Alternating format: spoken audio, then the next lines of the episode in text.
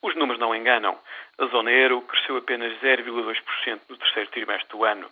No sul da Europa, estamos em recessão e com taxas de desemprego muito elevadas. Estes números são um fortíssimo instrumento de pressão política para forçar os governos e as sociedades a mudar o seu processo de decisão, as suas políticas públicas e a maneira como gerem os seus recursos. Portugal é apenas um dos países europeus que está agora a fazer coisas politicamente impensáveis há apenas alguns meses.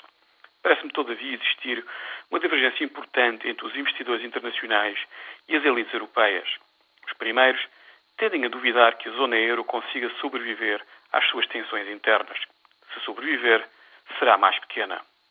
Para os investidores internacionais, o futuro mais provável da Europa é a divergência.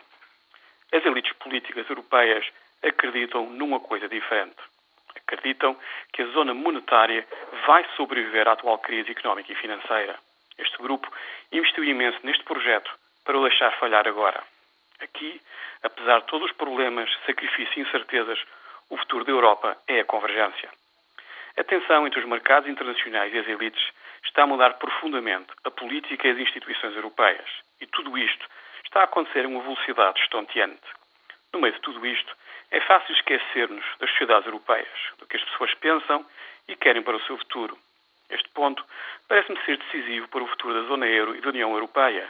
E daí a minha dúvida: como é que vamos reagir todos ao terremoto político que está em curso no velho continente?